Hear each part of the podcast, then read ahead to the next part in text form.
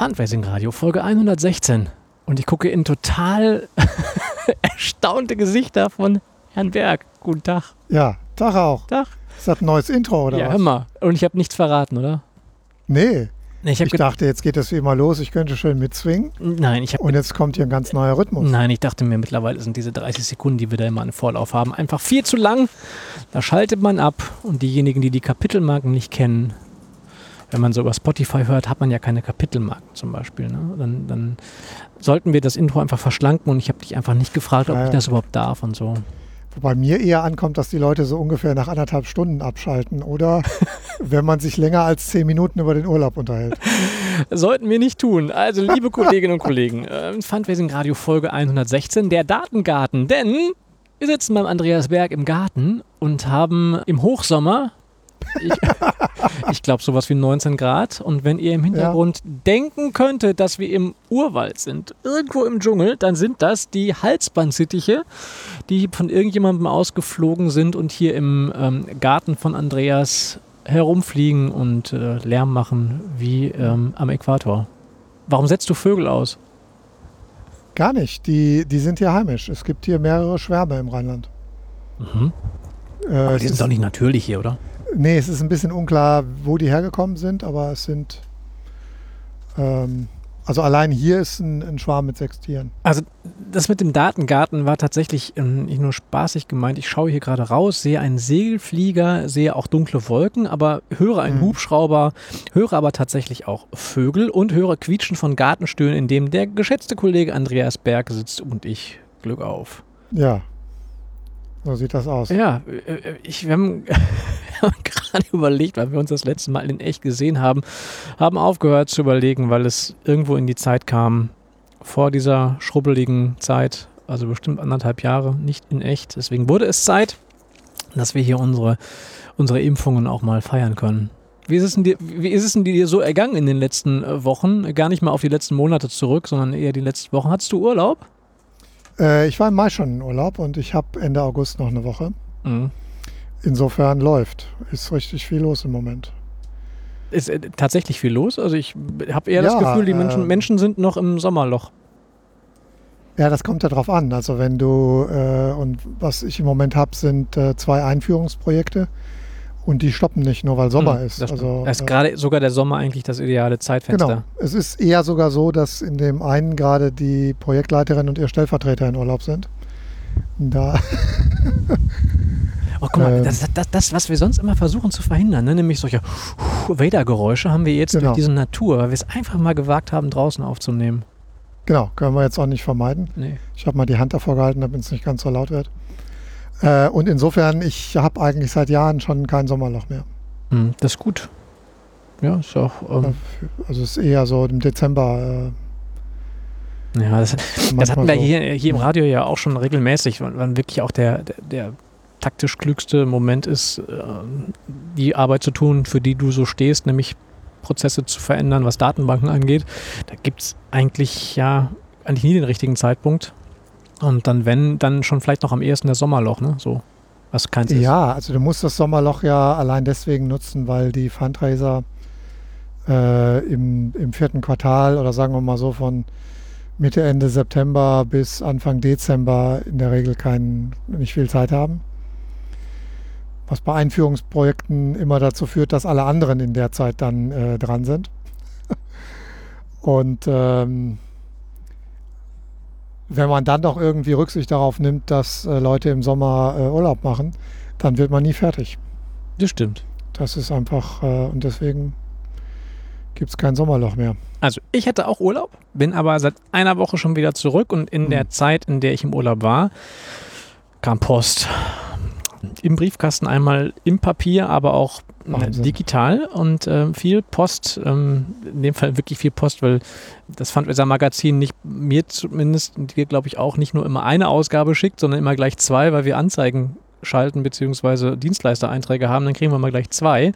Und dann gab es ähm, das Ganze zweimal zwei, nämlich es gab einmal das neue Fundraiser-Magazin über das Thema Ausbildung und Weiterbildung im Fundraising, was euch sehr empfohlen ist. Aber darüber wollen wir heute gar nicht unbedingt reden, sondern wir wollen über schon fast zur gewohnten Tradition gewordenen ähm, Zusatzmagazin, das, über das wollen wir reden, nämlich über die Marktübersicht 2021 zum Thema Software für Vereine, Verbände und Stiftungen. Ich muss ganz ehrlich gestehen, ich weiß, dass du da sehr, sehr lange dran warst und auch immer wieder lange ja, dran ja. warst. Ich habe es mir aber im Detail noch gar nicht angeschaut, weil ich mich an den heutigen, ähm, weil ich mich auf den heutigen Termin gefreut habe und gedacht habe, hey, lass uns doch mal drüber sprechen, für wen ist das eigentlich, was steht da eigentlich drin.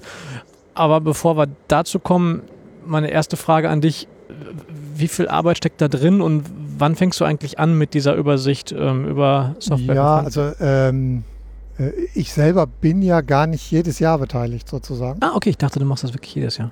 Ähm, nee, also es ist, äh, ich habe diese, äh, diese Fragebögen entwickelt und äh, ein bisschen an dem Konzept mitgeschraubt und schreibe diese Erläuterungsartikel, die, die drin sind. Also wichtige Begriffe, die erklärt werden und ähm, so ein Artikel äh, über Entscheidungshilfe mit so sechs Hinweisen. Ähm, die Hauptarbeit ist ganz klar bei den, bei den Kollegen vom Fundraiser Magazin, äh, also vor allem der, der Matthias Daberstiel und der Udo Lehner. Äh, schönen Gruß und äh, riesigen Dank für die Mühe, die die immer reinpacken. Äh, ich bin eigentlich immer nur dann dabei, wenn irgendwie das Konzept geändert wird oder wir die hm. Fragebögen, die die äh, Anbieter beantworten, ändern. Hm. Und ähm, dies Jahr ist ja äh, so, alles neu macht der Mai. Also genau, diesmal, diesmal sind die Kategorien ja auch verändert. Also diesmal ist ja auch vieles ja, ja, Neues also drin und man, manche Sachen, auf die man, glaube ich, auch über diese ja, reine Fundraising-Software-Auflistung auch schon wirklich lange gewartet hat, nämlich, ich, das spreche ich jetzt mal direkt mal vor, nämlich das Thema Online-Fundraising-Tools, äh, was da auch nochmal mhm. aufgenommen worden ist, was über viele ja, also über viele Jahre ist übertrieben, aber doch schon die letzten drei bis vier Jahre längst hat mal wieder aktualisiert werden müssen und das ist jetzt auch zum ersten Mal eben in diesem, in diesem ähm, Teil mit drin und das, ja, ist auch gut. Genau, also einzelne Anbieter waren ja auch in den, den vorigen Heften schon drin, aber jetzt äh, gibt es halt die Rubrik, ähm, die auch, ich glaube, mehr oder weniger vollständig ist, aber du bist da, glaube ich, besser der Experte. Es ist so ein bisschen auch immer die Frage, was... Äh, Wer gehört da noch dazu? Ja, genau. Also das ist das eine und das andere ist auch, ich habe mit Matthias Daberstiel auch vorher darüber gesprochen, auch das Ganze hatte ja eine Genese. Wir haben es ja damals im, für, den, für die Verbandszeitschrift vor ein paar Jahren ja auch schon mal gemacht im Online-Fundraising-Bereich, dass, dass so, eine, so eine Synopse natürlich auch immer mhm. grundsätzlich mhm. nicht alles abfragen kann und darauf werden wir vielleicht auch im Laufe des Gesprächs heute kommen, es sich ja dabei auch immer um Angaben der Hersteller selber handelt. Das heißt, es sind die Angaben, die Sie selber dort angeben können, auf ähm, wo natürlich darauf gehofft wird, dass die Angaben stimmen und auch echt sind, aber überprüft werden können die natürlich nicht. Nee, das, äh, das muss, man, ähm, muss man einfach wissen. Äh, das kann das Fundraiser-Magazin überhaupt nicht leisten, äh, jede Angabe, die hier drin ist, ähm, zu überprüfen. Und äh, deswegen grundsätzlich ist das eine, eine Hersteller-, eine Anbieterangabe. Das ist auch die Zuordnung in die Kategorien übrigens auch. Also alles äh, entscheidet letztendlich der Anbieter. Es ist aber so, dass im, im Zweifelsfall auch nochmal nachgefragt wird. Also hier liegen jetzt 122 Seiten. Man muss auch dazu sagen, das Ding ist ja echt dadurch auch in den letzten Jahren wirklich gewachsen und ähm, wirklich auch ein, ja, echt ein, echt ein Ding geworden. Hier liegen 122 Seiten. Ähm, äh, Marktübersicht 2021 über Software für Vereine, Verbände und Stiftungen. Und das äh, muss man sagen, das Format ist jetzt A4. Das war vorher auch kleiner. Beim letzten Mal war es ähm, auch noch nicht A4? Nee, das ist jetzt das erste Mal A4. Ähm, was uns ein bisschen Spielraum gegeben hat äh, bei, der, bei der Bearbeitung der Fragebögen. Okay, also lass mal, lass mal ganz kurz überlegen. Mhm. Ich, wir haben beide im Alltag regelmäßig mit Organisationen zu tun, die am Anfang stehen und sich die Frage stellen, welche Software brauchen sie eigentlich in ihrem Einsatz. Justament gestern ähm, Abend um, um 9 ähm, bekam ich noch mhm. eine Kurznachricht von einem Kollegen, der sagte, er be begleitet hier eine Kirchengemeinde aus dem Rheinland, die im ähm, Laufe der ähm, Flutkatastrophe jetzt in den letzten Wochen 600.000 Euro an Spenden eingenommen hat und jetzt gerade das Problem haben, dass sie nicht so ganz so dokumentarisch fit waren, was das Thema Zuwendungsbestätigung angeht. Jetzt gerade ging eigentlich um ein anderes Thema, aber sie haben noch niemals eine Software im Einsatz. So, also wir haben in jedem Alltag die Situation, dass wir die Fragen bekommen. Löst denn jetzt dieses Heft die Frage, wenn ich auf der Suche bin nach einer Software, welche Software passt zu mir und welche sollte ich verwenden? Vielleicht Frage 1 und Frage 2, wie muss ich damit umgehen? Wie muss ich dieses Ding denn jetzt eigentlich lesen? Das ist ja schon die. Ich gehe dann jetzt das, mal weg und lass mich jetzt mal. Genau, das, das zweite ist schon die Maximalfrage. Also, ähm, ganz grundsätzlich, ich, ich sage immer, dass das Ding ist im Grunde Gold wert für jeden, der sich informieren will, weil äh, fast alle, fast alle äh, relevanten Anbieter drin sind. Also mir sind nur noch zwei oder drei aufgefallen, die aus irgendeinem Grund jetzt nicht drin stehen. Aber man hat eine sehr komplette Übersicht. Das, und das vereinfacht natürlich die Recherche erstmal dahingehend, dass man hier erstmal reingucken kann und kann vorsortieren. Ich gebe ehrlich zu übrigens, dass ich ungefähr mhm. ein Drittel der Produkte und Namen, die ich hier auf der Übersicht finde, dass ich von denen noch nie was gehört habe in meinem Leben. Das ist, das wäre schon eine echt gute Quote, muss ich sagen. Also ähm, es ist, das hat mit mehreren Sachen zu tun, äh, warum du die nicht alle kennst. Also es ist erstmal so, äh, es ist ein Teil Anbieter dabei, da muss man auch immer darauf achten. Das ist jetzt neu. Äh, man findet bei jedem Fragebogen äh, drei Flaggen, also maximal ah. drei Flaggen, äh, weil es ja für den kompletten deutschsprachigen Raum ist. Das Stimmt. Magazin mhm. Ist ja kein deutsches, sondern ein deutschsprachiges Magazin. Also auch für die Schweiz und Österreich. Und das ist jetzt mit Flaggen abgesetzt, dass die Anbieter sagen, wo sie äh, eben auch anbieten. Äh, es gibt natürlich viele, die dann alles drei machen. Noch, Nochmal für die Einsteigerinnen und Einsteiger, warum ist das wichtig? Warum kann ich, warum muss ich ähm, unterscheiden zwischen Deutschland, Österreich und der Schweiz? Weil, ja, wie soll ich sagen, es ist Deutschland. Es sind ein paar Sachen sind hier einfach komplizierter als anderswo. Das will jetzt nicht in eine, sagen wir sagen, nationalphilosophische Ecke abdrücken, aber ganz konkret gesagt, äh, allein das Steuerrecht und die Erstellung von Zuwendungsbestätigkeiten sind etwas anders. Das ist mit so der Hauptunterschied.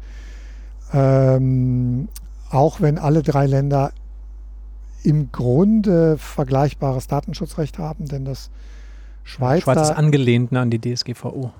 Ähm, ja, äh, einfach aus dem Grund, weil die Schweizer Anbieter natürlich auch unabhängig von der NGO-Szene, äh, es betrifft alle Branchen, auch in Deutschland anbieten wollen und es dann einfacher ist, äh, wenn dort in den Grundzügen auch die Datenschutzgrundverordnung so wie der in, in der EU gilt, ähm, weil man das im Grunde dann nämlich machen kann. Für die Details fragen Sie einen Datenschutzbeauftragten, aber das ermöglicht im Grunde auch das Speichern von Daten in der Schweiz. Genau. Und, und es gibt, gibt dann auch noch, sagen wir mal, Dinge wie Anreden, die möglicherweise auch sprachliche Unterschiede mit sich bringen, bestimmte Dinge, die einfach kulturell genau. in, äh, auch in Österreich ja. und der Schweiz einfach anders sind als in Deutschland. Ja, bis hin, dass äh, wenn man aus irgendeinem Grund eine äh, mehrsprachige Software braucht, ein guter Tipp ist, eine aus der Schweiz zu nehmen, die auch in Deutschland vertreten ist, weil hm. die Schweiz ist, oh Gott, ähm, viersprachig oder sind es fünf? Rätoromanisch äh, ist auch eine eigene Sprache auch noch. Ne? Ja, ja, Rätoromanisch, also Deutsch, Französisch, Italienisch, Rätoromanisch. Äh, viersprachig. Also äh, Deutsch ist natürlich falsch, Schweizerdeutsch. Deutsch wird in der Schweiz zwar als Fremdsprache gesprochen, aber ist, glaube ich, noch keine. Bevor ich mich jetzt hier um Kopf und Kragen rege und die Schweizer und alles, äh, wir lieben euch. also muss ich, muss ich gestehen, im Vorgespräch hast du das auch nochmal betont. Zum, ja, zum Beispiel, ähm, äh, das ist bei denen tatsächlich so, die Software ist mehrsprachig, also die, die müssen das auch haben, weil die brauchen halt, wenn sie jetzt nicht nur in einem der Landesteile arbeiten, dann muss jeder Dankbrief in vier verschiedenen Sprachen vorlegen und von der Software entsprechend der Spracheinstellung beim Spender auch äh, gemacht werden. Das brauchst du eigentlich in Deutschland und in Österreich in der Regel nicht, wobei es auch in Deutschland ja drei anerkannte Sprachminderheiten, vier mindestens gibt. Vier. Also zurück. Diese drei Flaggen finden wir auf der Übersicht. Genau. Ähm, du kannst also dann und, auswählen. Äh, das führt auch dazu, dass ähm, dass du einen Teil nicht kennst, was mir auch äh, so geht, weil ähm, Software, die äh, aus Österreich oder der Schweiz kommt und im Schwerpunkt auch nur dort eingesetzt wird, äh, da hat man den Namen öfter mal nicht gehört. Ist jetzt einfach für einen Deutschen so. Ähm, Ja, und, und, was ich spannend finde, da sind ja wirklich auch noch Namen dabei, die tauchten in meinem ersten Fundraising-Jahr schon auf. Also wie gesagt, das ist auch jetzt 15 Jahre irgendwie mit dabei und die sind halt immer noch aktuell. Ja, das ist, das ist sicherlich so. Was man vielleicht, wenn man jetzt schon die, die Frage, wie nutzt man das Heft, was seit dem ersten Erscheinen, und das müsste 2013 gewesen sein, glaube ich, Problem ist, sind die Kategorien. Also in der bisherigen Variante gab es zwei Kategorien, die hießen, glaube ich, Einfach- und Profi-Variante, was im Laufe der Jahre dazu geführt hat, dass ähm, die allermeisten Anbieter sich bei der Profi-Variante eingetragen haben. Und das machte irgendwie dieses Einordnen in die Kategorien ein bisschen äh, schwierig. Ähm, dazu kam, dass wir festgestellt haben, dass die, die Fragebögen, äh, also die Angaben, die die Anbieter machen sollen äh, oder gemacht haben, äh, ohne überarbeitet werden mussten. Und es da auch Unterschiede gibt. Das, äh, deswegen haben wir grundsätzlich erstmal auf drei Kategorien, die jetzt im Heft S, M und L heißen. Was aber nicht so zu verstehen ist, dass das eine Sortierung der Größe nach ist. Also, Super Size Me. Ja, genau. Also nicht L ist immer größer als M, sondern das ist äh, gedacht wie bei Kleidung. Ah, okay. So, jetzt hast du, ich tippe mal Größe L. Ja, kommt drauf an. Gerade, kommt also mein, mein, Hoodie jetzt ist sogar noch M. Ah, okay. Dann äh, kaufen wir das aber mal. Du bist also zwischen, hast ML. Äh, ich bin ja ein kleines Stückchen größer als du. Ich habe XL. Länger. Du bist länger. Ja, äh, lass uns das diskutieren, wenn das. Nein, ich bin länger. Ähm, so, und äh, genauso hier jetzt nicht die Frage, ist das größer, weil würde ja auch keinen Sinn machen, wenn du jetzt die Überlegung hast, XL ist größer, also es ist toller, also kaufe ich mir XL, schleckert da ein bisschen an den Ärmel. Das war der, der Hintergedanke, den das Fundraiser-Magazin jetzt hatte, die Kategorien so zu benennen. Als wir das entwickelt haben, hießen die Kategorien noch anders. Also der erste Vorschlag war, die drei Kategorien Out of the Box, Branchenlösung und Plattformlösung zu nennen. Ja, ich, ja das, das Problem war, das waren auch lange die Arbeitstitel. Und dann hat, äh, hat der Matthias aber äh, so einen kleinen Praxistest äh, gemacht und festgestellt, äh, dass sehr viele Fundraisern diese Bezeichnung und die Zuordnung nicht verstanden Ja, ich glaube auch, dass, dass die auch teilweise in größeren Organisationen dafür sorgen, dass man so schon sofort eine schon sofort eine Schublade aufgemacht hat.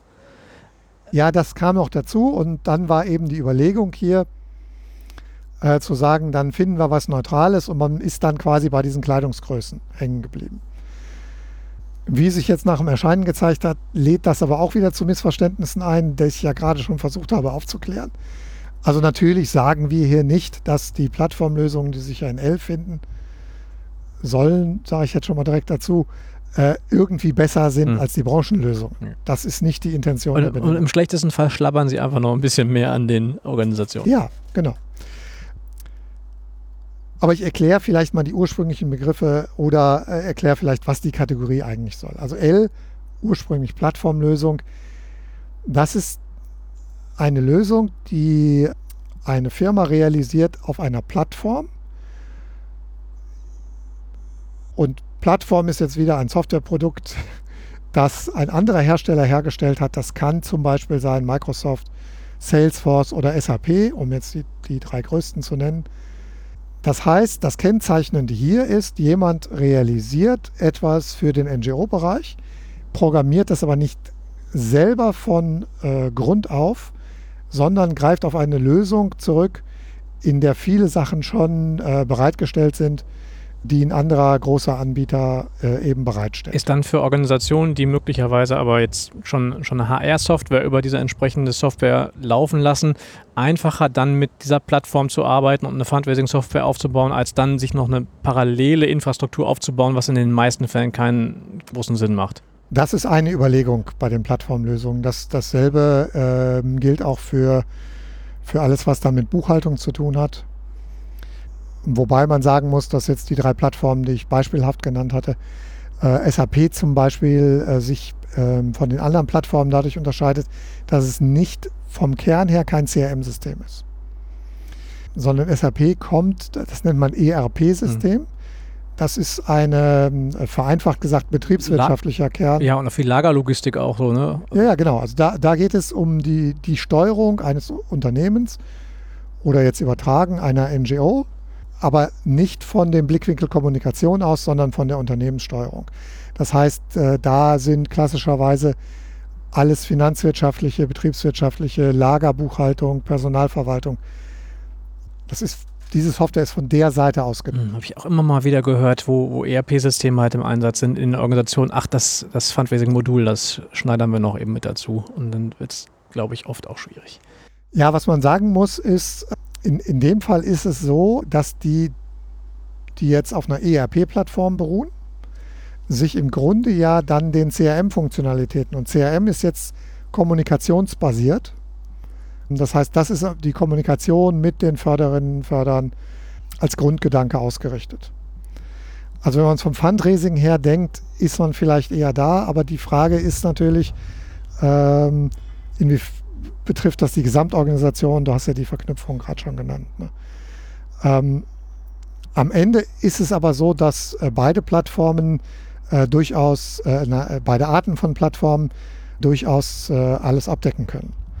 Also wenn wir jetzt als Beispiel mal den Microsoft-Raum nehmen, also Microsoft-Plattform, ja, Dynamics, wobei Microsoft geht ja sogar noch weiter. Das, ist, das würde jetzt kompliziert, äh, weil die außerhalb der Plattform noch andere Zusatzdienste haben, die man nutzen könnte. Aber sagen wir mal Dynamics, machen wir es uns mal einfach. Weil Dynamics einerseits CRM-Funktionalitäten umfasst, das ist Dynamics Customer Engagement, aber inzwischen sogar zwei Buchhaltungssysteme drin hat. Das ist äh, das frühere Navision, das inzwischen Dynamics bei Business Central heißt. Und jetzt haben Microsoft so oft die Namen geändert, dass wir von dem anderen gerade. Äh, früher hieß es Finance and Operations und jetzt heißt es Dynamics Finance, weil Dynamics Operations ist ein eigenes Modul. So. Da kann man sowieso sagen, äh, bei der Microsoft-Welt und den Benennungen, wenn es älter als drei Wochen ist, guck nochmal nach, ob es immer noch so ist. Das ist lustig. Jetzt frage ich mich, ob ich so lange geredet habe, dass die Hörer noch eine Chance haben. Den Grundgedanken der Kategorie. Ja. Also, der Grundgedanke der Kategorie Plattform. ist, es gibt eine Plattform, die stellt ein großer Anbieter bereit, hält die auch immer auf dem aktuellen Stand der Anforderungen und der Technik. Ja. Und dann gibt es einen Lösungsanbieter. Das sind die Firmen, mit denen man als NGO dann zu tun hat. Die haben speziell für den NGO-Bereich oder speziell für Fundraising auf dieser Plattform eine Lösung entwickelt.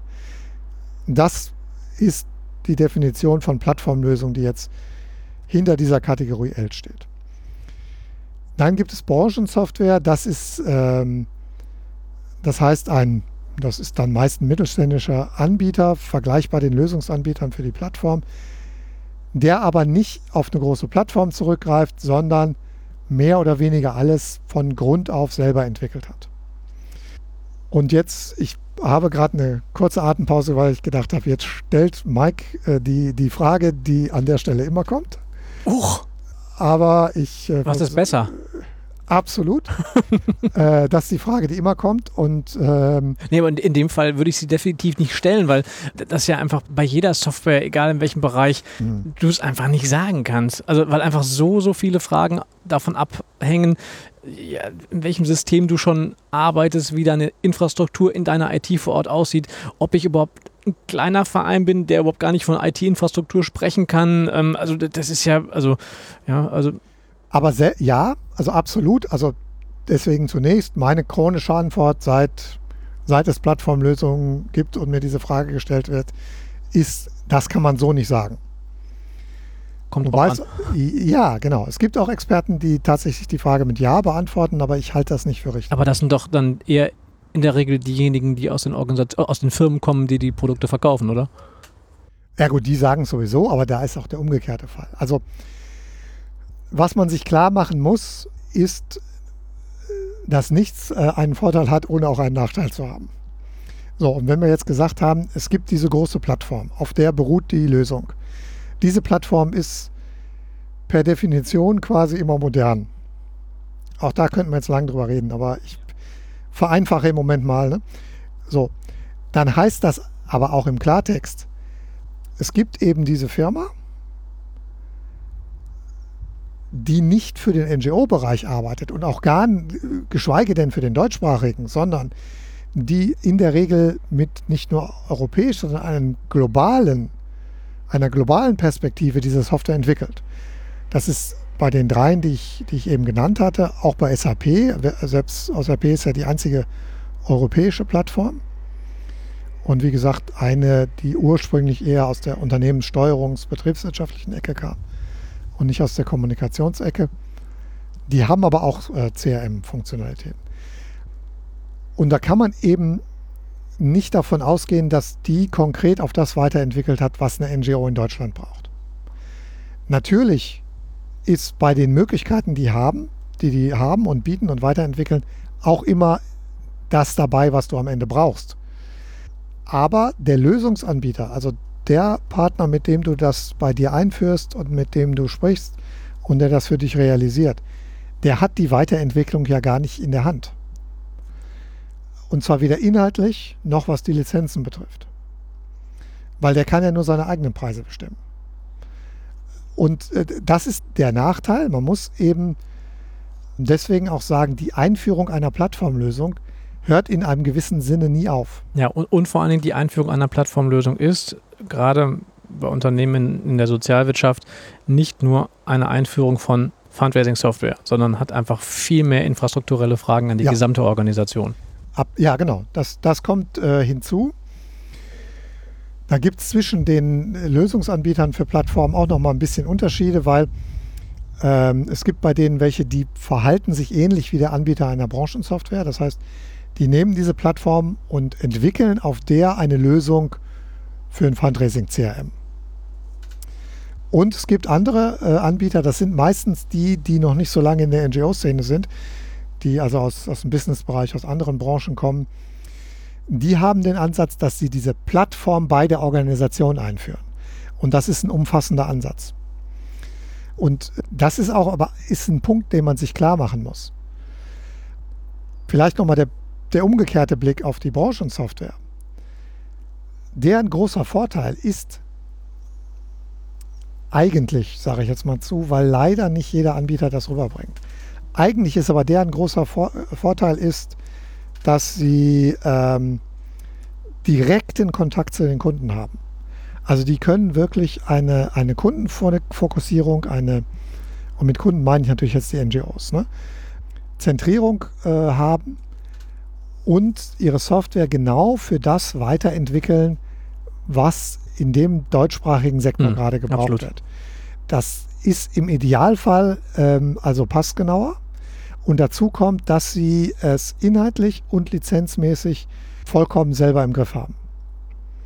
Die sind jetzt alle hier drin in mhm. diesem Heft. Und jetzt habe ich in, in, den Kursen immer wieder die Situation. So, vielleicht, äh, äh, vielleicht ganz kurz, ich mhm. hatte am Anfang gesagt, es sind drei.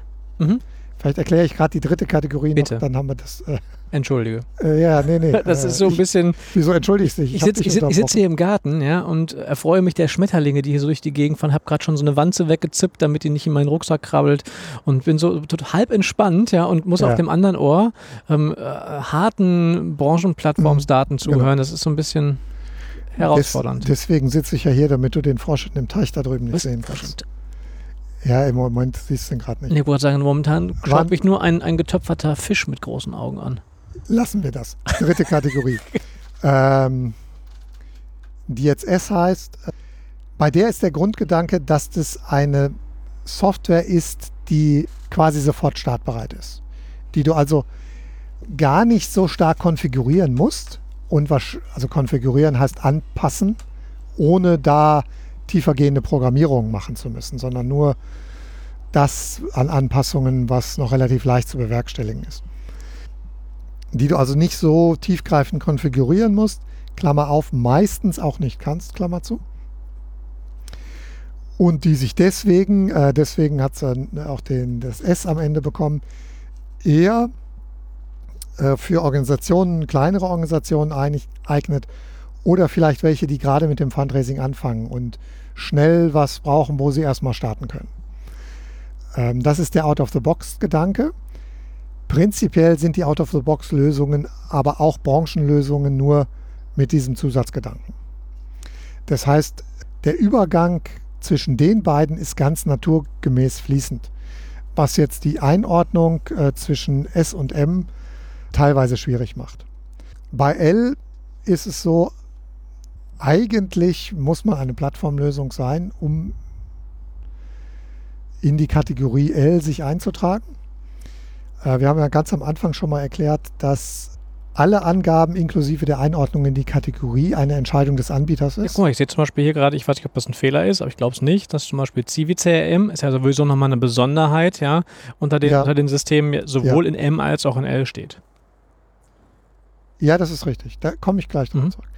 Was aber jetzt, und, und das ist, ist so der einzige kleine Wermutstropfen in dem wirklich ansonsten, finde ich, sehr gelungenen äh, Neuentwicklung, dass die Einordnung in die Kategorien immer noch nicht gut funktioniert hat. Also gerade bei Plattformen, wo man es besser beurteilen kann, ich habe mal groß rumge grob durchgezählt und würde sagen, ein Drittel bis die Hälfte ähm, ähm, gehört da eigentlich nicht rein, beziehungsweise äh, teilweise ist es ein bisschen Auslegungssache. Zum Beispiel CVCRM. Müssen wir äh, nochmal erklären, was CVCRM ist. Genau, müssen wir erklären. Das ist eigentlich ist es eine vierte Kategorie. Das ist nämlich eine Open Source Software. Äh, manchmal auch Free Software genannt. Ja, Open Source ist schon ein fester Begriff. Ja, ja. Äh, ich ähm, wollte nur den Fadenwitz, das aber frei in also, weil nichts, kostet dann nichts, ne? Ist dann alles ganz umsonst kommt, und so. Äh, genau, kommt nicht von Freibier, sondern kommt davon, ähm, dass man hier quasi die Freiheit hat, damit zu machen, was man will. Es ist also grob gesagt eine Software, die nicht ein Anbieter entwickelt, sondern äh, eine Community, so könnte man das sagen. Ne? Genau, also es gibt, es gibt Menschen da draußen, deren Lebensinhalt in, in der Freizeit besteht darin, diese Software, und nicht nur in der Freizeit, auch, eine, auch in ihrem Hauptberuf besteht darin, diese Software so weiter zu entwickeln, dass jeder darauf Zugriff hat, jeder auch den Quellcode hat und das Ding Stück für Stück besser wird. Das ist eigentlich das Kennzeichen. Es gibt keinen eigentlich, im eigentlichen Sinne keinen Hersteller. Jeder kann quasi mitprogrammieren und ähm, so entsteht das. Die größte für NGOs und im CRM, also äh, Bereich äh, ist die, die bekannteste und weit verbreiteste Lösung eben dieses äh, CVCRM. Ähm, der ursprüngliche Gedanke war, für die Open Source Lösungen eine eigene Kategorie zu machen, weil dieser Grundgedanke ist ja nochmal anders. Man muss A wissen, dass die Einführung eines Open Source Produkts, auch wenn man keine Lizenzgebühren ähm, zahlen muss, nicht zwangsläufig günstiger ist als die einer kommerziellen Lösung. Ähm, das liegt daran, dass man mehr selber tun muss. Und man muss auch äh, intern mehr Know-how aufbauen, um das. Ja, machen wir uns nichts vor. CiviCRM ist in der Regel nicht das für Organisationen, die keine Datenaffinität mitbringen, die nicht das genau. Personal genau. mitbringen, ähm, möglicherweise auch noch ehrenamtlich unterwegs sind, das, das, sind nicht diejenigen, die CiviCRM nutzen sollten. So sehr ich ein Freund von Open, ähm, also Open Source Software bin und wirklich auch den Gedanken sehr, sehr stark unterstütze, das bringt es nicht.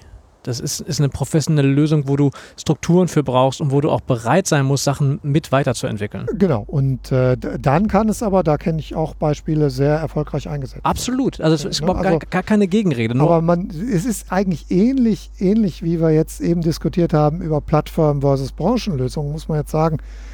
Wenn wir das jetzt noch mitnehmen und wir diskutieren Branchen versus Plattform versus Open Source, da muss man sich eben die, die Vor- und Nachteile überlegen und muss auch überlegen, können wir das? Weil ich kenne NGOs, die werden mit der Einführung einer Plattformlösung sehr wahrscheinlich überfordert. Mhm. Auf der anderen Seite gibt es aber auch genügend, ich sag mal, kleine Vereine, die genau. im, im, im, Internet recherchieren und feststellen, ach guck mal, das kostet nichts, ist umsonst. Ich habe da einen Ehrenamtlichen, ja, der baut das Ding auf und nach einem halben Jahr ist der Ehrenamtliche weg und ich kann mit meiner Software von vorne anfangen, weil der Ehrenamtliche weg ist. Ja, klar, so, solche Probleme gibt es auch. Es gibt aber natürlich auch, und das ist in deinem Bereich gar nicht so selten, also äh, die, die irgendwas mit Online machen, nenne ich jetzt mal deinen Bereich, er verzieht etwas Schmerz. Nee, ich, verziehe nur den, äh, nee, das kann ich, hat damit gar nicht. Ich verziehe den, ich weil, ich, weil, ich, gerade einen weil ich gerade bei einem Eintrag einen Tippfehler, einen, einen unschönen Tippfehler in Namen so. entdeckt habe. Äh, dann, äh, dann sag nicht, wer es ist. Nee. Ähm,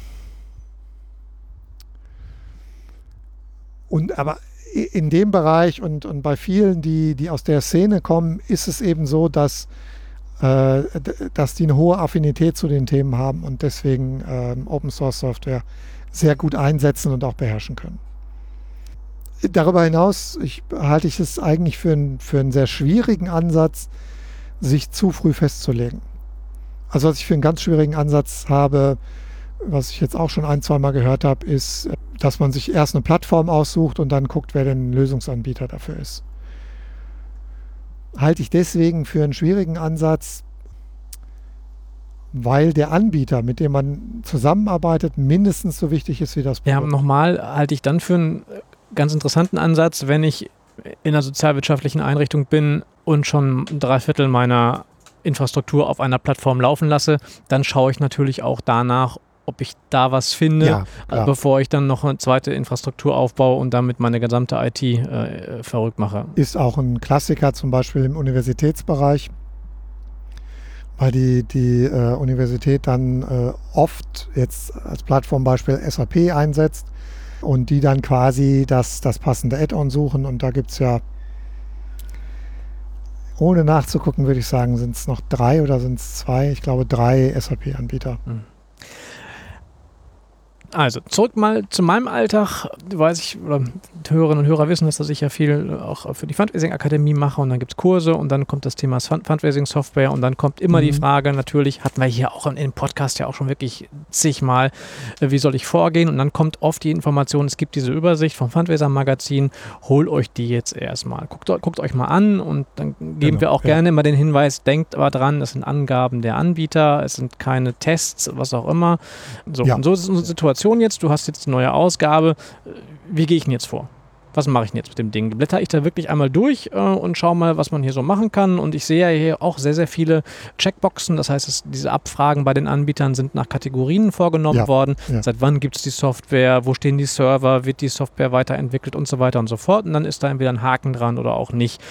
Und das kann ich dann machen und habe dann am Ende der 122 Seiten, ja, ja. habe ich denn dann einen Überblick oder habe ich den nicht? Wie würdest du denn raten, wie man hiermit vorgeht? Also das erste Durchblättern ist gut. Dann erstmal weglegen. Und vielleicht sogar in die Schublade. Weil was am Anfang erstmal ansteht, ist nicht, nicht die Beschäftigung mit dem Anbieter oder dem Produkt, sondern die Beschäftigung mit sich selbst. Nämlich mit der Frage, was, was brauche ich überhaupt? Und die ist aus zwei Gründen nicht so einfach zu beantworten. Weil was, was man, wenn man schon eine Software hat, vielleicht noch gut beantworten kann, was habe ich im Moment. Und dann hat man meist auch noch so ein paar Sachen, die anders werden sollen. Aber die Frage geht ja ein bisschen tiefer. Die Frage ist ja, wenn man jetzt so ein Einführungsprojekt macht, und da kann ich ja schon mal spoilern quasi, dass wir ähm, hier darüber eine Folge haben werden, wie man äh, so über ein Einführungsprojekt. Die wahrscheinlich, ja, also sagen wir mal in ein paar Wochen. sie kommt raus, sagen wir es mal so. Ich sie, bin, sie bin mal vorsichtig geworden mit, mit der Ankündigung von tatsächlichen Zeiträumen. Ja, äh, ich weiß ja, wann der vereinbarte Aufnahmetermin ist. Äh, das heißt nichts. Das heißt nichts, genau. Da kann noch viel dazwischen kommen. Das heißt, da will ich jetzt gar nicht so drauf eingehen, weil da werden wir eine Folge haben über die Einführung eines CRM-Systems, einer Software. Aber das ist, ein, das ist wirklich ein Aufwand, das kann ich schon mal vorneweg sagen. Und wenn man diesen Aufwand treibt, dann hat das, diese Entscheidung, die man trifft für die Software, die hat einen Entscheidungshorizont von zehn Jahren mindestens. Hm. Okay, also zehn Jahre finde ich, find ich gerade eine spannende Aussage, weil ich auch wieder oft, ja, ich, oft, erlebe, dass nach fünf schon Ende ist. Dass man dann feststellt, man ja. hat sich entweder falsch entschieden oder es haben sich irgendwelche gesetzlichen Dinge verändert, die die Software nicht widerspiegelt oder nicht widerspiegeln will oder kann oder was auch immer. Ja, ja, kaum, dass ich es ausgesprochen habe, dachte ich, muss es schon einschränken, weil es gibt tatsächlich eine Ausnahme, das ist, äh, ich hatte eben gesagt, kleinere oder Organisationen, die neu mit dem Fundraising anfangen, dass für die unter Umständen so eine Out-of-the-Box-Lösung Kategorie S eine gute Möglichkeit ist, weil am Anfang kennt man sich auch noch nicht so aus. Und bei diesen Lösungen bekommt man, die ja sofort auch anschaltbar sind, das war ja das Kennzeichen, Äh, und das heißt, man bekommt Abläufe, Prozesse vorgegeben, an denen man sich orientieren kann. Äh, da ist der Entscheidungshorizont auch nicht so lang, weil man, äh, da kann man tatsächlich sagen, der Einführungsaufwand ist nicht so hoch, die Lizenzgebühr ist nicht so hoch. Man kann wirklich relativ leicht sagen, wir fangen jetzt mal mit diesem Produkt an und dann gucken wir mal, wie stark ist unser Wachstum wirklich, in welche Richtung entwickeln wir uns und kann dann nach vier bis fünf Jahren äh, die Entscheidung nochmal aufmachen, mit dem Anbieter reden und sagen, können wir das aufbohren oder sich anbie andere Anbieter angucken. Also in, in dem Bereich kann es auch kürzer sein, aber wenn wir jetzt bei einer mittelgroßen oder großen Organisation sind, ist das, ist das schon ein Aufwand. Es ist auch ein finanzieller Aufwand, es ist viel Arbeit. Und dann ist das so der Horizont. Man, mhm. man wird das zehn Jahre einsetzen. Mhm oder länger. Ich, während du ähm, Dinge berichtest und erzählst, blätter ich ja so ein bisschen hier auch in, in, in dem Heft rum und bin, ähm, ich habe jetzt hier gerade so einen Punkt gefunden, wo ich also wirklich baff erstaunt bin. Entweder habe ich wirklich keine Ahnung oder stelle mir gerade vor, dass es, dass es äh, ein wichtigerer Punkt ist, als ich es jetzt glaube. Aber ich äh, gehe hier mal so durch und gerade jetzt in, in dem Bereich S geht es dann geht's unter anderem darum, ob die ob das Softwareprodukt die ähm, äh, Grundsätze ordnungsgemäßer Buchführung äh, erfüllt oder nicht. Und ich bin baff erstaunt, bei wie vielen da steht, nö.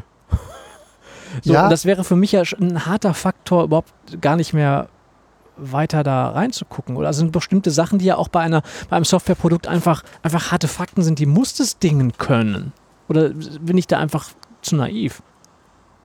Ich frage mich gerade, also ich blättere auch gerade S durch und habe hm? noch keinen gefunden, wo steht. Ja, äh, äh, ja, ja, aber. Äh, genau, lassen wir, also ich will jetzt keinen Namen Namen, nennen. Namen sind Schall und Rauch. Genau. Also, ähm, die muss man vielleicht noch dazu sagen, äh, es ist so, die Fragebögen hatte ich ja gesagt, oder was die Anbieter angeben können, äh, unterscheidet sich nach den Kategorien. Und es gibt Voraussetzungen, die man erfüllen muss, damit man sich in eine Kategorie eintragen darf. Und die stehen dann auch nicht mehr drin. Was einfach der, dazu führen soll, dass nicht äh, Fragen seitenweise immer gleich beantwortet werden. Und für M und L ist die Nebenbuchhaltungsfähigkeit ähm, eben eine Voraussetzung. Okay, das kann sein, dass, die, dass meine Angaben, die ich gerade gefunden habe, alle nur in S waren. Sollte, äh, kann nicht anders sein, weil M und L haben die Frage. Stimmt, haben die Frage gar nicht, sehe ich auch gerade. Die haben die Frage nicht, die müssen das, wenn sie äh, das ausfüllen, ist natürlich so ein, so ein Webfragebogen, da müssen die vorher bestätigen, dass sie die Grundvoraussetzungen erfüllen. Und da haben sie es dann bestätigt. Ist das hier irgendwo nochmal dargestellt, was für M&M? Äh, ich glaube, auf dem Titelblatt der Kategorie steht okay, es. Also es ist auf jeden Fall irgendwo erläutert. Genau. Genau, auf dem Titelblatt der Kategorie. Okay, stimmt, da steht äh, Da stehen dran. die sehr deutlich, Sehr deutlich, ja. Und M und L müssen die von S natürlich auch erfüllen. Ne? Ist logisch. Okay. Trotzdem, ich, ich komme nochmal auf die Frage zurück. Du bist dann ein bisschen, bisschen in, die, in, einen anderen Bereich gegangen, weil du gesagt hast, naja, die Fragen entstehen ja dann erstmal woanders. Also ich empfehle den Leuten, dann guckt euch dieses Heftchen an, schaut, das, schaut euch das durch, dann hast du gesagt, das macht man mal, dann legt man es wieder weg, dann kläre ich die Fragen in der Organisation. Gehen wir mal davon aus, das ist jetzt geschehen. Ich weiß, dass das ein sehr energiereicher Prozess ist, der teilweise auch dauert, wo ich mhm. auch immer empfehle, sich da Hilfe zu holen, das nicht alleine zu machen. So. Und dann bin ich an dem Punkt, dass ich möglicherweise weiß, was ich will. Also auch der weitergehende Prozess wird zeigen, dass man das möglicherweise immer noch nicht komplett weiß, aber ich habe zumindest eine eine, Fahrtrichtung. Und dann nehme ich das wieder und ja. dann schaue ich an, wen ich frage. Ja, ja. Also wenn ich, wenn ich also eine hast, Ausschreibung nehme, von dem ich mal ein paar Zahlen äh, sehe. Genau, also du hast als, als Ergebnis deiner Überlegung, deiner Selbstbeschäftigung sozusagen, deiner Reflexion, entweder eine Liste von Anforderungen oder eine Liste von Prozessen, die du mit der Software durchführen möchtest. Ich mache jetzt mal Klammer auf, die Anforderungen, Prozesse würde ich jetzt hier nicht erklären, weil da habe ich noch keine Zusage von der gewünschten Gesprächspartnerin, aber wahrscheinlich machen wir über Softwareauswahl in diesem Jahr auch noch eine Folge. Klammer zu. Was ich, mein Vorgehen ist, am Anfang erstmal zu schauen, wen kann ich denn ausschließen? Also wer kommt aus irgendeinem Grund für meine Organisation nicht in Frage? Das ist aus zwei Gründen. Erstmal ist es relativ effizient. Ne? Also äh, du hast gesagt, das sind hier äh, 122 Seiten. Ich habe jetzt... Ja, brutto, ne? Also da ja, brutto, das, äh, da sind ja noch Artikel drin äh, und äh, ein paar Anzeigen und so. Ich habe jetzt die Anbieter nicht gezählt, aber ich denke mal... Ja, mach das mal eben. Ähm, ja, ich würde mal sagen, so ungefähr 80. Ja, glaube ich jetzt auch. 75 bis 80 werden es etwa sein. Und ich muss ja irgendwie, ich kann ja nicht von, von 70 mir ein Angebot holen oder geschweige denn die präsentieren lassen. Das heißt, ich muss erstmal runter und da empfehle ich immer K.O.-Kriterien zu definieren. Das muss nicht das Wichtigste sein, was man braucht, sondern das muss erstmal leicht feststellbar sein. Das heißt, entweder ich kann es hier in der Marktübersicht nachgucken oder auf der Homepage des, äh, des Anbieters. Also es könnte zum Beispiel sein, dass man damit anfängt und sagt, okay, ich schmeiße erstmal alle raus, die bisher noch keine Kunden in Deutschland haben. Zum Beispiel, genau. Das ist immer wieder, worauf ja. ich auch hinweise, Leute, holt euch die Referenzen. Referenzen, Referenzen, Referenzen. Genau. Dann kann sein, ich bin Mitgliedsverein, dann schmeiße ich alle raus, die kein Mitgliedermodul haben, als Beispiel. Äh, dann kann sein, ich, ich bin vielleicht äh, in meinem Fundraising sehr online geprägt. Das heißt, ich brauche irgendeine äh, Form von Marketing Automation. Anlassspendenmodul, Erbschaftsmodul und so und weiter so und so weiter. Mhm. Und so weiter ne? Die ganzen Beispiele. Äh, und da sage ich, okay, das muss vorhanden sein, sonst fliegt der Anbieter schon mal raus. Also was ich mache, äh, ich habe halt eine Excel-Tabelle, da stehen die gängigen Anbieter drin. Das sind etwa 50, was fast alle sind, die hier drin stehen und eine Deutschlandfahne haben. Und die baue ich dann, wenn ich eine Organisation berate, auch immer so auf, dass ich die Spalten dann einfüge und sage hier, okay. Und dann kommt nur Ja oder Nein oder Weiß nicht rein. Und in der Regel ist es so, man, äh, sind die Kriterien so angelegt, dass ein Nein schon dazu führt, dass man nicht in die nächste Runde kommt. Also es muss auch wirklich was ganz, ganz Grundlegendes sein. Also auch nicht etwas, wo man sagen kann, okay, das könnte der Anbieter jetzt auch noch mit relativ wenig Aufwand irgendwie bereitstellen. Jetzt hast du gerade gesagt, du hast 50 in deiner Tabelle und hier ist 75 geschätzt. Keine Ahnung, ob es wirklich, aber ich meine, es sind auch so um den Dreh. Die sind im Heft drin. Ähm, ich habe vorhin am Anfang gesagt, dass da Namen dabei sind, die ich schon seit 2005 kenne. Wie ist denn so die Fluktuation im Markt? Du machst das, begleitest das ja jetzt auch schon einige Jahre. Wie oft siehst du neue Flammen da, die ganz schnell auch wieder erlöschen? Erlöschen ist, äh, das haben wir nicht so oft. Also es ist äh, prinzipiell so, ähm, es gab ja mal dieses Lied von äh, Wir sind Helden gekommen, um zu bleiben. Äh, das trifft auf die meisten erfreulicherweise zu. Also erfreulicherweise nicht nur aus Sicht des Anbieters und der Menschen, die dort arbeiten, äh, sondern auch der Organisation. Also, der Markt ist ja auch da. Also genau. uns nichts vor. Also es gibt hin und wieder mal einen, der, der äh, verschwindet. Ist auch gerade festgestellt, dass ein ganz gestandener Anbieter ähm, in dem Heft nicht mehr drin ist und habe dann auf seiner Homepage geguckt und der konzentriert sich jetzt vor allem auf äh, Software für Veranstaltungen, Events und äh, noch was Zweites, das mir jetzt gerade nicht einfällt und bewirbt auch auf seiner Homepage ähm, die, die Fundraising nur noch, also es wird mal erwähnt, dass es hat.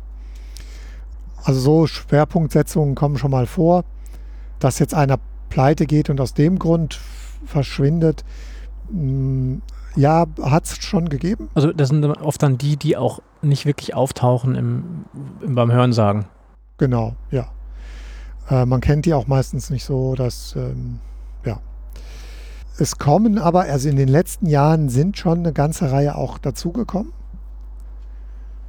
Ähm, dass das Heft so viel dicker geworden ist, liegt auch daran, dass es vollständiger geworden ist, gerade was im Bereich S diese Vereinssoftware betrifft. Also Vereinssoftware ist ja auch nochmal so ein gewissermaßen so ein Sonderfall, äh, weil das jetzt nicht für die größeren spendensammelnden Organisationen ist, äh, sondern tatsächlich für kleinere, mittelgroße Vereine. Sportvereine, Kultur und so weiter, äh, der Bereich. Ähm, die also auch mehr durch Mitgliedschaften als durch Spenden geprägt sind und von der Seite her kommen.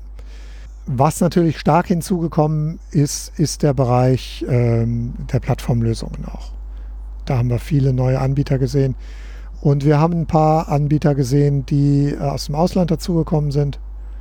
Einer versucht es aus Frankreich, der ist aber hier auch noch nicht drin, weiß ich jetzt nicht. Ob hm, das, habe ich auch schon gehört, ja, tatsächlich. Ja, das ist immer so ein bisschen, die, die haben deutsche Kunden, aber die Frage ist, machen die einen Marktauftritt oder haben die, betreuen die die weiter, die sie haben? Der, der weltweit größte Anbieter, ähm, äh, der aus Amerika kommt, äh, der hatte auch mal deutsche Kunden, aber das ist äh, die haben das, die Variante, ich würde fast vermuten, wieder aufgegeben. Ja, auch so, also auch kein offizielles UK Statement. So, das, das wundert mich einfach aus. Ich meine, gerade in, in, in Großbritannien gibt es ja auch wirklich nochmal eine viel, viel weiterentwickelte ähm, Szene da, dass ich habe, ich weiß nicht, ob das nur ein Gerücht ist, aber ich habe halt damals mal gehört, dass der eine auch mal versucht hat, auf den deutschen Markt zu kommen, aber festgestellt hat, dass einfach das ähm, aufgrund der, der gesetzlichen Situation hier vor Ort, was das Thema Gemeinnützigkeitsrecht angeht, ähm, dass sie das hochgerechnet haben, dann für sich dann auch keinen kein Markt gesehen haben, was die Investitionskosten angeht. Aber da kann, mag sein, dass es auch nur, nur ein Gerücht ist. So. Ja, also äh, Deutschland ist schon interessant. Wir, wir sind einer der größten Fundraising-Märkte der Welt. Das ist immer, geht in Gesprächen unter den Fundraisern äh, immer so ein bisschen unter, weil man immer auf die anderen beiden Großen guckt äh, oder auf, auf, die beiden Großen guckt, auf Amerika und auf UK äh, und dabei gar nicht merkt, dass, dass, Deutschland auch zu den Top 5 Märkten gehört. Was man daran äh, auch sehen kann, dass ja einige Organisationen aus dem Ausland hier hingekommen sind, um hier Spenden zu sammeln. Jetzt hast du ja den Überblick über die, Organ über die Firmen. Wie schätzt du das ein? Wird der Markt an Anbietern weiter wachsen oder ist jetzt so langsam auch mal erreicht? Man 75, wenn es auch 70 sind, keine Ahnung, ist ja jetzt erstmal eine Hausnummer. Ja, also ich, also die, die Professionalisierung im Fundraising schreitet ja immer weiter voran. Und die ist jetzt, wenn man die, die Instrumente, das, das Inhaltliche des Fundraisings, äh, ich suche gerade den richtigen Begriff, vielleicht benutze ich mal Instrumente, obwohl es nicht so ganz stimmt, äh, da ist die Professionalisierung ja noch viel weiter fortgeschritten als jetzt hier im Bereich, im Einsatz von Database. Aber auch da sehen, sehen wir im Moment, dass da stark aufgeholt wird in den letzten Jahren und ähm, das ist ein Trend, der sich ein bisschen abgeschwächt hat, aber ich glaube, das ist nur so eine kleine, so ein kleines Tal. Sehr viele Organisationen, die suchen, die, die neu einführen wollen, die wechseln wollen oder zum ersten Mal was, äh, was einführen wollen. Und ich glaube deswegen, dass der Markt für die Anbieter auch noch größer wird. Es ist aber auf der anderen Seite auch so, dass wir auch sehen, dass Verschiebungen stattfinden. Wenn wir jetzt mal so fünf, sechs, sieben, acht Jahre zurückgucken, also nicht mehr die ganz nahe Vergangenheit, aber auch nicht, äh, nicht Christi Geburt. Ne? So, da hatten wir eigentlich einen Markt, der war geprägt von den mittelständischen Anbietern, von Branchenlösungen und dann hatten wir vielleicht zwei Plattformlösungen oder drei. Die beruhten auf ähm, einer Software, die früher Navision hieß von Microsoft damals schon gekauft war und inzwischen in Dynamics integriert ist und Business Central heißt. Und das andere war eine SAP-Lösung. Und das verschiebt sich im Moment natürlich, ähm, weil die Plattformlösungen auf den Markt drängen. Das ist halt im, im Zuge der stärkeren Vernetzungen von, von Lösungen eigentlich erstmal ein Vorgang, der auch so vorhersehbar war, dass die Plattformen größer werden. Es ist im Moment sogar eher so, dass ich fast vermuten würde, der Konkurrenzdruck für die Mittelständler wäre noch höher, wenn es mehr Lösungsanbieter gäbe. Ich würde gerne mal weggehen von den, von den Produkten mal hin tatsächlich zu den Anbietern. Wir erleben im Fundraising ja auch einen sehr starken Wandel der Kolleginnen und Kollegen und einer Fluktuation der Kolleginnen und Kollegen hinsichtlich ihrer Arbeitsstelle. Also wir haben Leute, die in Stiftungen arbeiten, die arbeiten auf einmal in Agenturen, die Leute aus Agenturen arbeiten in gemeinnützigen Organisationen und so weiter und so fort. Was ich persönlich nicht so wirklich erlebe, ist, dass, ähm, dass Menschen aus den Organisationen, gestandene Fundraiserinnen und Fundraiser, zu Softwareanbietern gehen. Ähm, genau, das wäre jetzt meine Frage. Wir, ja. Also ich, ich erlebe das nicht ähm, und erlebe auch da oft nicht so oft, dass Leute aus den Softwarebuden in die Organisationen gehen. Ähm, hast du schon widersprochen? Das wäre jetzt mal eine Frage gewesen. Ist es so oder erlebe ich das anders? Aber du hast schon gesagt, es nicht. Ja, also mir, mir würden mindestens drei gerade einfallen, okay. die von der Organisation zum Anbieter. Und wenn man länger darüber nachdenkt, sind es wahrscheinlich noch mehr. Äh, der umgekehrte Weg ist in der Tat seltener. Mhm. Also ich, worauf ich hinaus will, ist, ähm, wir, wir erleben ja, also gerade im, im, im Webagenturangebot ja oft die Situation, dass die äh, Webagenturen oft meinen, sie könnten den Bereich der Sozialwirtschaft und der Gemeinnützigkeit einfach mal mitnehmen und wir gehen jetzt mal da rein und machen das. Und ich will darauf hinaus, gibt es, ich sag mal, klassische CRM-Anbieter, die in ihrer Naivität sagen, ach, das ist ein toller Markt, wir, wir, wir schmeißen da jetzt mal ein Produkt rein, ja, und was eine Spende ist, kriegen wir schon irgendwie hin, gehen da rein und versuchen den, den Markt ein bisschen mitzugestalten, aber die Leute, die dort arbeiten, haben einfach keine Ahnung vom Thema Fundraising und vom Thema, vom, vom Thema ähm, Gemeinnützigkeit. Ja, das, das, ist ein, das ist ein grundsätzliches Problem, das die haben. Okay, doch. Ähm, und die, also mit die meine ich jetzt ne, die Plattformanbieter, die müssen halt irgendeine Lösung dafür finden. Ähm, die, die Schwierigkeit ist wirklich, ähm, und ehrlich gesagt rate ich das den Organisationen noch immer, es zu fragen, welche NGO-Erfahrung haben sie denn? Weil eigentlich alle, die von außen in die NGO-Szene kommen, unterschätzen das.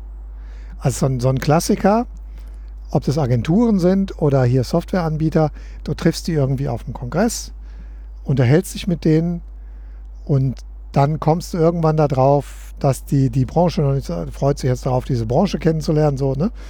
Äh, auch aufrichtig, jetzt gar nicht mal als Worthülse.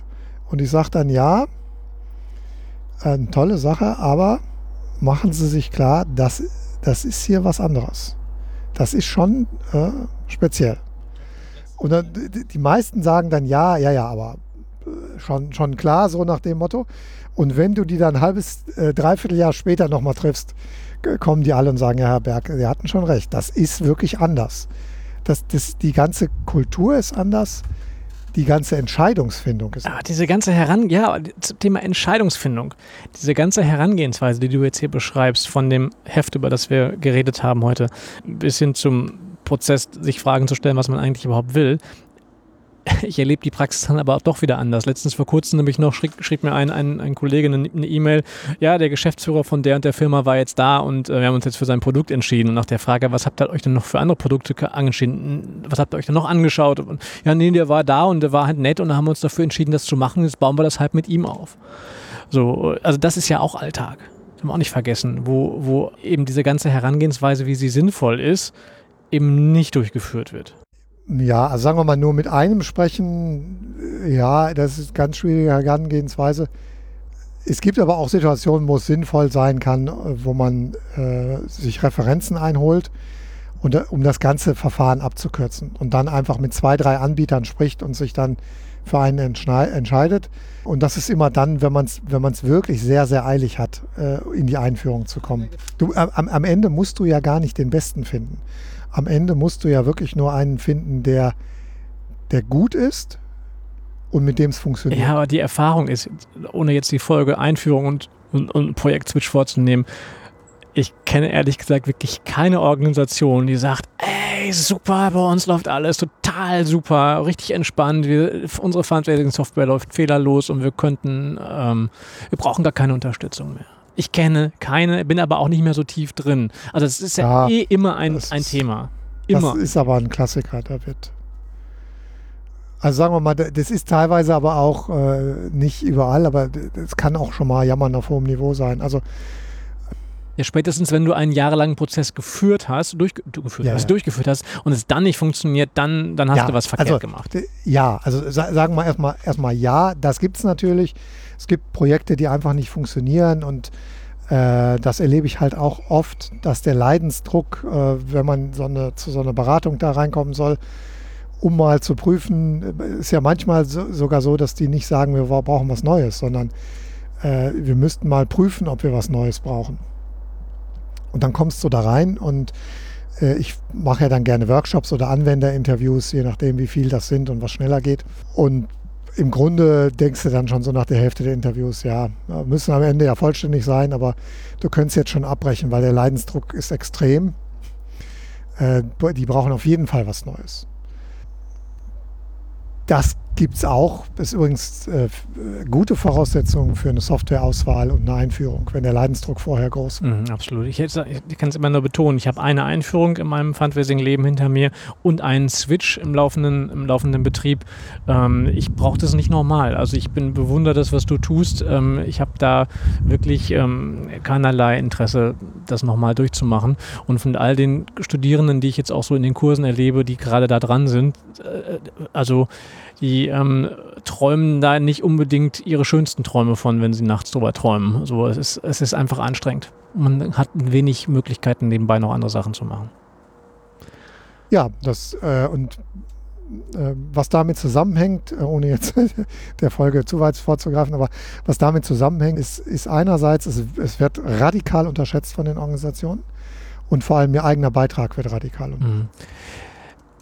Das Heft vom Fundraiser Magazin ist ja schon so offiziell raus, dass es nicht nur an die, an die Menschen ging, die ähm, Anzeigen schalten im Fundraiser Magazin, sondern es ist offiziell erhaltbar, ne? Erhältlich. Ja, ja. Ne? Äh, gerade mal, Shop. Wir, wir, kriegen das nicht wesentlich früher. Genau. Das Guck ist, äh, wenn wir es kriegen, geht es auch an die Abonnenten raus. Genau, ich sehe es nämlich hier gerade also im Fundraiser Magazin Shop gibt es das ganze Ding ähm, äh, zu erwerben, kostet 15 Euro ähm, und ist auf jeden Fall nicht nur was für die Menschen, die sich jetzt gerade aktuell mit der Thematik beschäftigen, sondern ich persönlich finde, das ist ein Ding, wo jeder Fundraiser mal zumindest sich einen Überblick verschaffen kann, was gerade so passiert. Und erst recht für, die, ähm, für den Überblick im Online-Fundraising. Da nochmal vielen, vielen Dank an, äh, an Matthias plus Team, die sich da Ding, die, die ähm, Arbeit gemacht haben, auch diesen Bereich dann nochmal mit reinzubringen. Und das Heft wird jedes Jahr größer. Jetzt haben wir genug Werbung gemacht für Matthias und wir werden dafür nicht genau. bezahlt. Wir könnten noch darauf hinweisen, wenn du gesagt hast, es kostet 15 Euro, dass es für die Abonnenten äh, einfach abonnieren. Ja, genau. Kriegt man es jedes Jahr kostenlos. Da steht hier, wenn man auf die Shopseite geht vom Fundraiser Magazin, steht es ja. daneben auch nochmal, kostet 40 Euro im Jahr und wir kriegen ja, keinen Cent davon ab. Das, das, ist, das ist richtig Arbeit und es ist, es ist im Grunde Gold wert für jeden, der sich da orientieren will. Und deswegen äh, haben die, die Jungs äh, und Mädels in Dresden äh, sich die Werbung jetzt auch verdient. Ja, aber ich, ich habe letztens auch schon mal gefeiert, weil vor einem Vierteljahr, wenn es überhaupt schon so lange her ist, kam ja schon wieder so eine Sonderausgabe, nämlich zum Thema Mailings. Und ich habe mit Mailings ja in meinem Alltag wirklich so gar nichts mehr zu tun, aber ich war total dankbar dafür, endlich mal wieder einen Überblick zu haben, welche Dienstleister es da draußen eigentlich gibt, die Mailings machen. Es ist sicherlich auch nicht komplett so, aber ähm, diejenigen, die da drin sind, ohne es jetzt auswendig zu kennen, behaupte ich mal, sind diejenigen, die da auch reinkommen sollten. Ne? Sag mal, wir, haben wir eigentlich irgendwie die Bundeswehr hier in der Nähe? Nein, äh, Bundesgrenzschutz. Bundes, also Bundespolizei, ich wollte gerade sagen, weil ich höre die ganze Zeit hier so, so, so einen Hubschrauber. ich sage immer noch Bundesgrenzschutz. Ja, du bist 20, alt. Ja, seit 20 Jahren nicht mehr. Offiziell so. alt. Nee, ich, äh, meine, meine Vermutung hier ist tatsächlich Helikopterstandort der Bundespolizei inklusive GSG 9. Okay. Und hier ist auch das Ausbildungszentrum. Ah, also hier lernen die hoffnungsvollen angehenden Bundespolizisten Hubschrauber fliegen. Also wenn wir den nächsten Datengarten machen, ja, dann äh, sollten wir uns vorher mit den Dienstplänen der Flieger äh, absprechen. Ähm um, ja, um wobei die Leute hören das nicht. Der Filter ist gut. Findest du? Ja, wenn es das gleichmäßige Hintergrund Ich muss mal gucken, ob ich das Hintergrundgeräusch rauskriege. Ich hätte ja also wenn, wenn, ihr nicht wisst, wovon ihr redet, dann war der Filter sehr gut. Genau, also wir, wir, ich höre die ganze Zeit einen Hubschrauber. Ich habe mich ja noch mal ein bisschen auf den Sittich gefreut, den ich ja groß angekündigt habe, der sich aber in den letzten äh, 70 Minuten hier komplett zurückgehalten hat. Das fand ich doof. Ja, war's das? Ja. Alle Themen abschließend äh, behandelt. Ach genau, dann, dann, dann vielleicht nochmal noch mal zum Ende zum... Ähm, äh, ihr habt gesehen, diejenigen, die im Verteiler der Fundraising Akademie sind, die Ausschreibung für den aktuellen Online-Fundraising-Kurs sind draußen. Dazu herzliche Einladung und ich betone das deshalb noch so mal, weil ich den persönlich abgegeben habe. Ich leite den nicht mehr, sondern das macht ab Januar der sehr geschätzte Kollege und Freund Jona Höllerle, der ja hier allen Hörerinnen und Hörern sehr bekannt ist und äh, dafür die alles Gute, lieber Jona. Ich bin im ersten Kurs, den er leitet auch doch nochmal eine Rolle. Also ich bin auch vor Ort äh, an einer Stelle. Aber freue mich sehr, dass ähm, Jona diesen Kurs übernommen hat, weil er einfach wirklich viel tiefer auch in der Online-Materie drin ist, als ich es aktuell noch bin. Und die Leute sollten da was tun. Der Andreas äh, zeigt gerade zwei ausgestreckte Daumen. Du möchtest aber nicht sagen, dass du deinen Kurs auch schon wieder abgegeben hast. Ne? Nein, nein, nein. Der Database-Kurs. Davon sind ja jetzt zwei, also wir sind ja noch relativ jung im Vergleich zum Online-Kurs. Genau. Und äh, ja, kann noch nicht konkret ankündigen, wann, aber in Kurs 3 wird es mit Sicherheit geben. Genau. Und es wird zwei Folgen geben, ohne dich jetzt unter Druck setzen zu wollen. Äh, zumindest für einen gibt es einen Termin, sodass wir hier am Thema Datenbank und Database dranbleiben. Und darauf freue ich mich. Dir ganz vielen lieben Dank für Asyl in deinen Datengarten. Ähm, ich muss ehrlich gesagt sagen, wir sitzen auf der Terrasse, wir sitzen gar nicht im Garten. Der Garten ist zwei Meter weit. Genau, aber wir gehen jetzt mal runter und dann kannst du die andere Hälfte des Gartens noch sehen, die hinter diesem Strauch verborgen ist. Ich freue mich.